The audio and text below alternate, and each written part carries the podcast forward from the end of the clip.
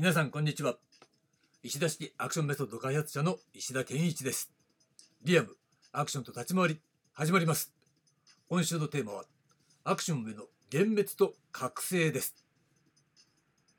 はいということで、えー、もう早くもね金曜日になってしまいました。まずはね今週のまとめ編いってみましょう。月曜日は、えー、真のアクションを知ること。これがプロセスの第一段階でね。プロセスの、えー、1番目でまず真のアクションを知ってもらうということだよね。そうすることで火曜日、第2段階目として、脱幻想。ね。幻想から離れると。アクションに対する幻想から離脱していくという状態が起きるわけですね。そして水曜日に、えー、次の段階として、えー、取り上げた幻想破壊ですよね。その幻想から離れるだけじゃなくて、えー、その自分のイメージや勝手な思い込みがぶっ壊されちゃってくださいねっていうことね。ぶっ壊されちゃうんです。で、木曜日は、そうそうなった時に、えー、脱アクションですよね。で、現在のアクション、すなわち、えー、ポストアクション段階のアクションから、えー、離脱していくと。そして真の姿を取り戻すというような段階に入っていくわけなんですね。そして、えー、金曜日、今日のテーマなんですが、今日のテーマは、覚醒ですね。これが This Illusionment ということになるわけです。で、まあ、真のアクションの姿を知ることで、アクションに対する幻想を脱幻想する。っていうことね。それが、えー、なんだろう、水曜までのプロセスだよね。だけれども、それはまさに幻滅以外の何者でもないかもしれないってことなんですよ。ここ結構重要。ね、多くの場合、アクションに対して幻想を抱いて業界に入ってくるわけだ。ね、勝手な思い込みですよ、幻想っていうのは。あでそれは我々だってさ、みんなそういう思いを持って入ってきた人たち多かったですね。で私はたまたまこの幻想がほとんどなかったんだわ。ほとんどってのは全然ないよね。うん、だから、えー、そのアクションの技術とかねそういったものっていうのは、えー、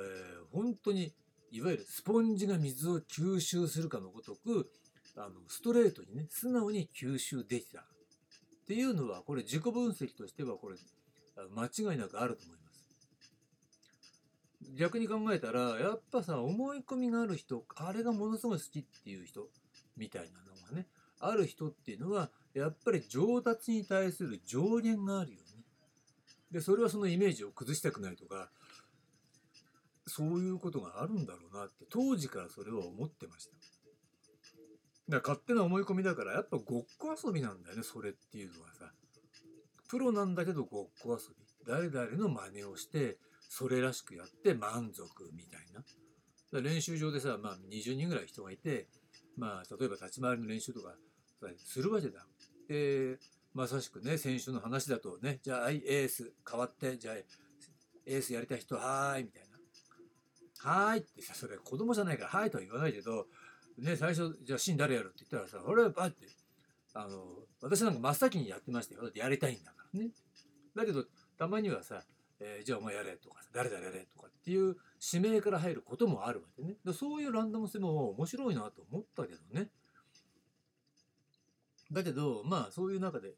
えー、みんながねいわゆる、えー、先週の話だとエースを入れ替わり立ち替わりやるっていうことはつまり、えー、アクティブパッシブっていうね相対的な関係の中で立ち回りの練習をするっていうねことをやってきたわけなんだけどやはりそういう中でえー、その幻想を抱いたままやってる人っていうのは結局うまくならないよね。うん、だからそれ幻想っていうよりはマスターできてりゃいいんだけどさできてないからダメなんだっていうこと。幻想がなさすぎてもダメなのね。イメージを持てないから。うん、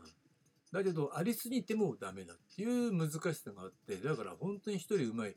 天才的にうまいね同期の人間がいましたけどね彼なんかはやっぱり幻想があったんだろうけどでもそういうのを自分のものにしてたからあ初期の段階での完成度はとても高かったよねってうまいよなって天才的にうまいよなこいつはって思ってましたよね。私なんかは幻想がない分、えー、データベースとなるものもなんとなくイメージになるものがないから最初はあのちょっと出遅れた感があるね。だけどそれはほら素直にさ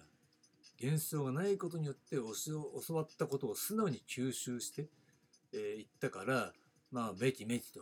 えー、伸びていったというのはこれはありますよ。ね。うんまあそんなわけで、えー、まずね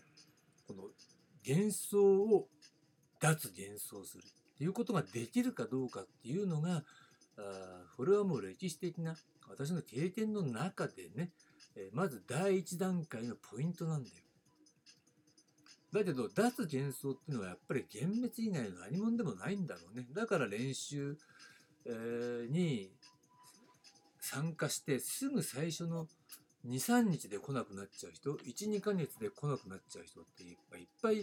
っぱいっていうかいたんだけどさ、あの、顔すらも中にはそのね、顔とか名前を覚える前に辞めちゃった人とかいるんだけど、やっぱりそれ幻滅したんだろうね。まあ俺には無理だっていうこともあるのかもしれないけど、やっぱそれも含めて幻滅したんだろうね。うん、だから、その、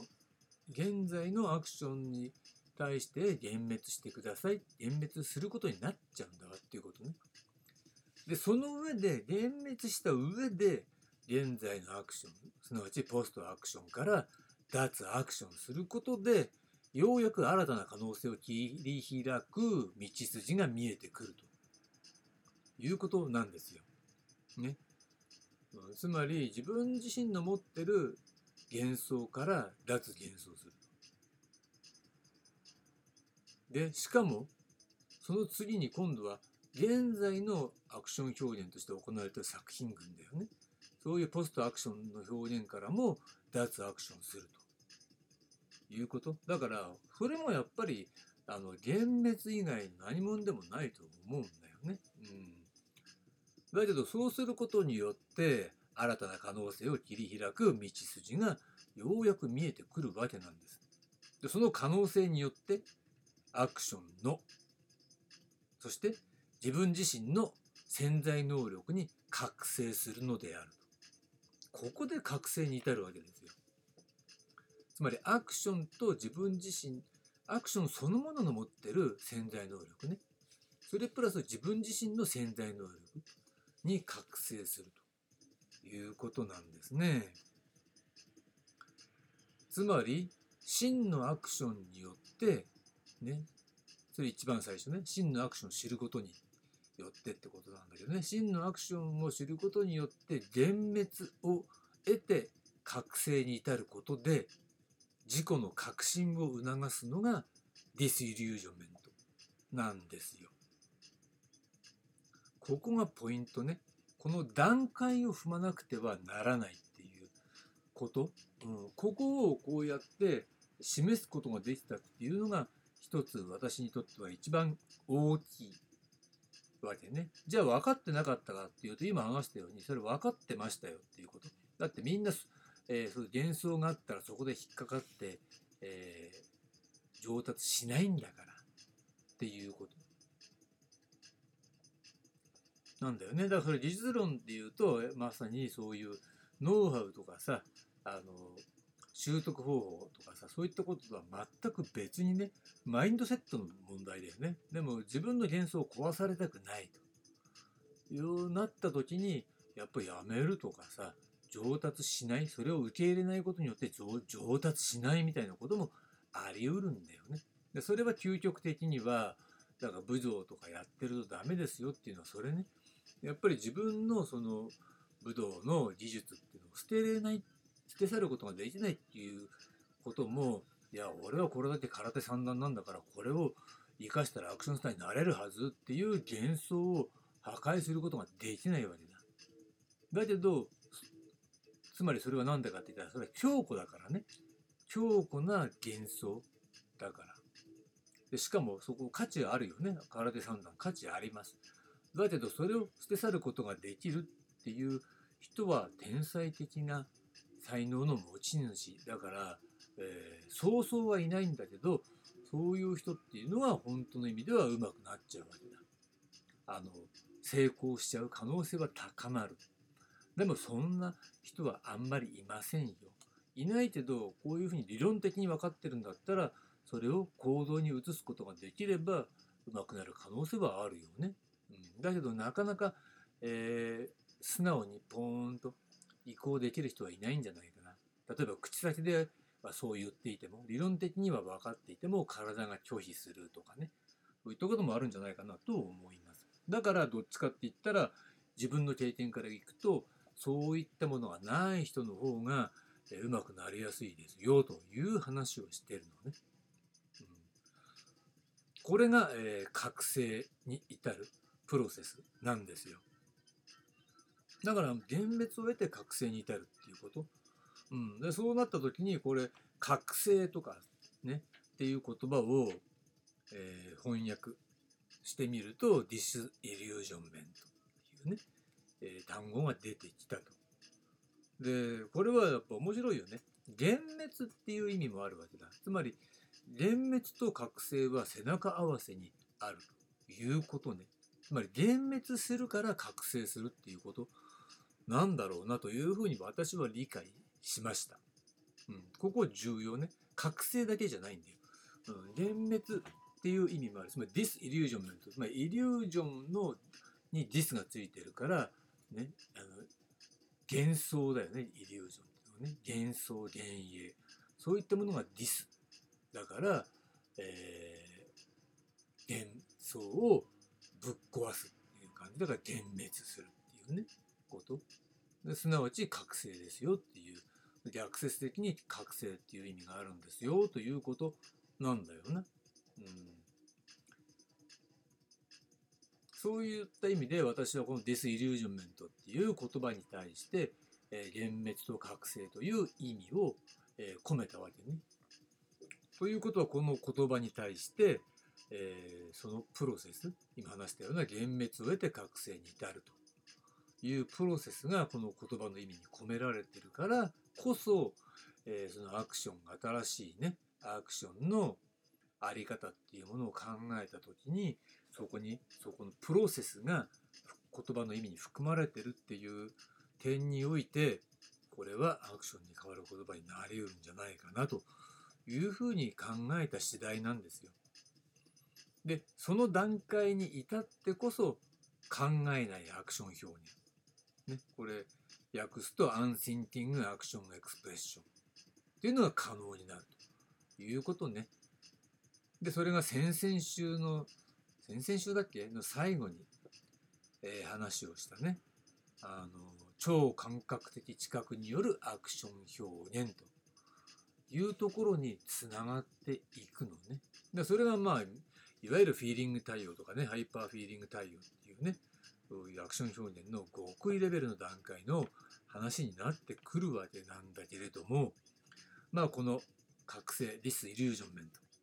うね言葉これが本当の意味でアクションにとって変わるかどうかっていうことは定かではありません。で、えー今すぐこれを使うっていうね、まあ、何らかの形でちょっと使っていこうとは考えてるけど、えー僕たちの表現はディスイリュージョンメントですって言うかどうかまた別だよね。うん、使い方っていうことはやっぱりある程度考えていかないとならないし効果的な考え方使い方っていうものを、えー探していかないとならないとは思うんだけど、まあ、とりあえず今週1週間かけて、えー幻滅と覚醒のねプロセスを説明することでその両方の背中合わせの意味を持つディスイリュージョンメントっていう言葉がアクションにとって変わる新しい概念になりうるよねそしてその名称になりうるよねという話を、えー今日金曜日は、えーしたわけです。ということで、まあ、今後の展開はどうなるかは分かりませんが、えー現時点ではまさに最先端だということは言えるでしょうね。ではこれにて今週のテーマアクションへの幻滅と覚醒終わりにしたいと思います。はい、ありがとうございました。